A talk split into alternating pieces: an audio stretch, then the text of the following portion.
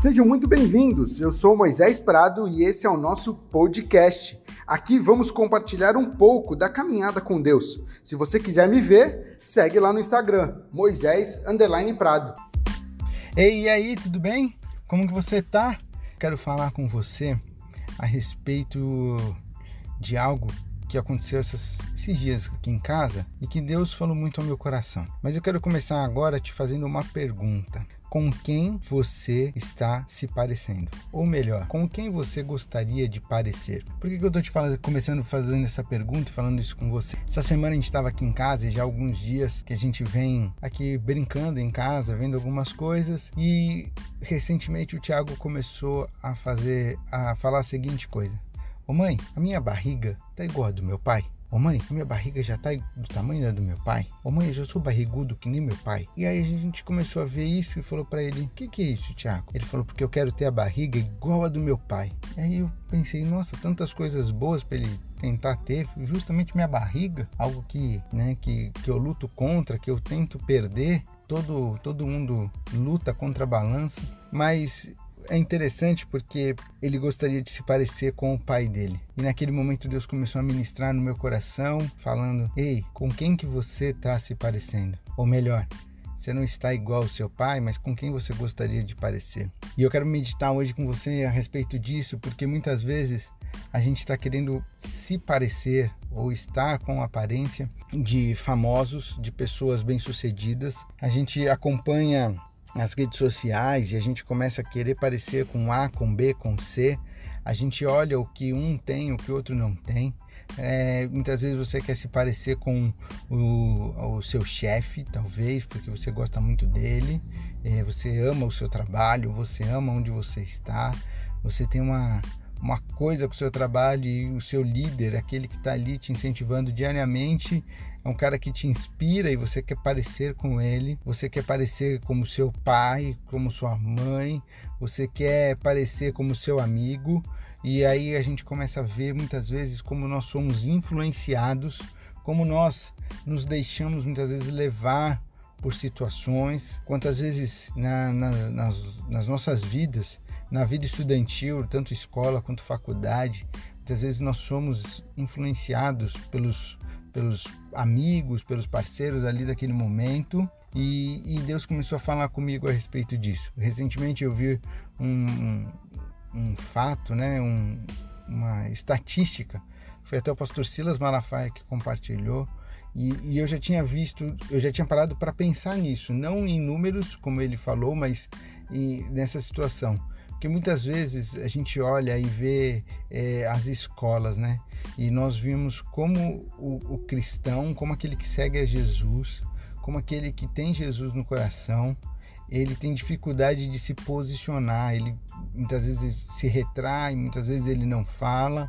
Nós estamos vivendo uma nova era, um novo momento onde Deus tem levantado jovens, adolescentes aí que decidiram encarar e falar de frente que quem são, são filhos de Deus, acreditam em Deus, porém ainda existem muitos que se escondem, que têm vergonha. Eu mesmo vou contar uma experiência que eu tive quando eu estava na primeira série. Meu pai pastor e sempre na segunda-feira meu pai ficava em casa.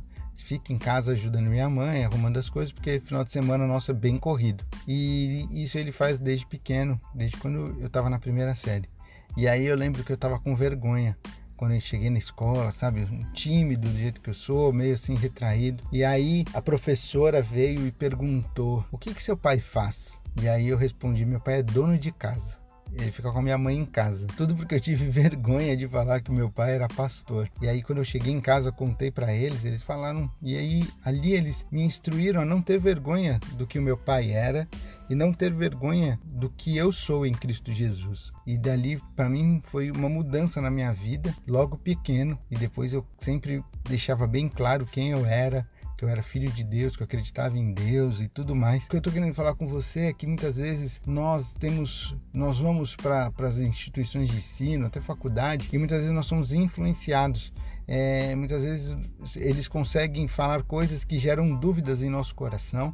E quantas vezes você vê um muçulmano, né, que os seus filhos vão para a escola, eles estudam muito, porém eles entram e saem da, da escola sendo muçulmanos. Eles têm a convicção de quem eles são. E aí eu comecei a pensar nisso, em tudo isso, em relação à minha vida. E aí Gênesis 1, 26 diz que nós fomos criados à imagem e semelhança do Criador. Nós somos a imagem e semelhança do Deus Pai, do Deus Criador. E muitas vezes nós não tomamos posse disso. Muitas vezes nós não confiamos 100% nessa afirmação da palavra de Deus, dizendo que nós somos a imagem e semelhança do Criador. Foi isso que ele fez, foi isso que ele nos formou, para isso que ele nos criou, para que nós fôssemos a imagem e semelhança dele.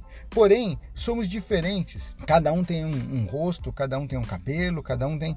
E Deus começou a falar comigo sobre a multiface dele. E ele coloca um pouco da face dele, um pouco da semelhança dele em cada um de nós. E quando nós nos ligamos, quando nós nos conectamos, quando nós nos aproximamos, nós formamos a imagem e semelhança do Criador perfeita porque eu tenho um pouco, você tem um pouco, é um pouco da formosura, da semelhança de Cristo em você, em mim. Por isso somos diferentes. Mas muitas vezes nós estamos deturpando isso que para qual Deus nos criou ou isso como Deus nos criou para sermos iguais a homens e mulheres bem-sucedidos, a homens e mulheres que venceram na vida, a homens e mulheres que estão aí fazendo sucesso e muitas vezes o nosso orgulho, a nossa vaidade, os desejos do nosso coração é ser iguais a essas pessoas, é nos parecer, quantas vezes olhamos para aquele jogador de sucesso e nós queremos ser como ele, nós queremos ter aquele sucesso, nós queremos é, jogar bola como ele, nós queremos jogar basquete como ele, nós queremos ser igual aquele atleta, porque ele tem todas as facilidades do mundo, mas isso não é nada se comparando que você é a imagem e semelhança do Criador, se comparando à eternidade, se comparando ao que Deus tem para nós na eternidade. Nenhuma luta do presente é maior do que a glória do futuro. Não é maior que a glória do que Deus tem para nós no futuro. Nós temos que entender que nós somos singulares, nós somos únicos.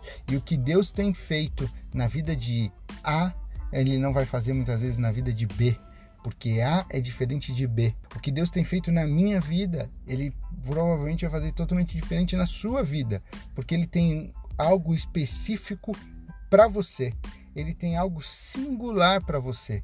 Ele tem algo específico em tal momento, em tal. Isso não impede que você olhe a pastores, olhe pessoas, olhe celebridades como referência, como caramba, se ele chegou lá, de que forma que ele chegou, como que ele percorreu esse caminho, deixa eu ver como que foi. Isso é uma referência, mas ser parecido é só com o Criador. E quando nós tomamos posse disso, que nós somos feitos à imagem e semelhança do Criador, nada pode nos deter, nada pode nos parar, nada pode vir para nos, nos derrubar. Satanás não tem poder mais sobre as nossas vidas, sobre a nossa mente, bombardeando muitas vezes, dizendo que nós não somos, que nós não temos, que nós não vamos chegar lá, que você é a pior pessoa. Isso se acaba a partir do momento que você toma posse e você entende que você é o filho amado de Deus, que você deve se parecer sempre com o seu Pai, o Pai dos céus, o Pai Criador, o Pai que te ama, que te formou, que fez você singular, fez você único. Se pareça com o Senhor. Busque ser semelhante e igual, ser a aparência dele faça a diferença onde você está, mude o que você tem que mudar, impacte quem você tem que impactar, porque você foi feito à imagem e semelhança do Criador.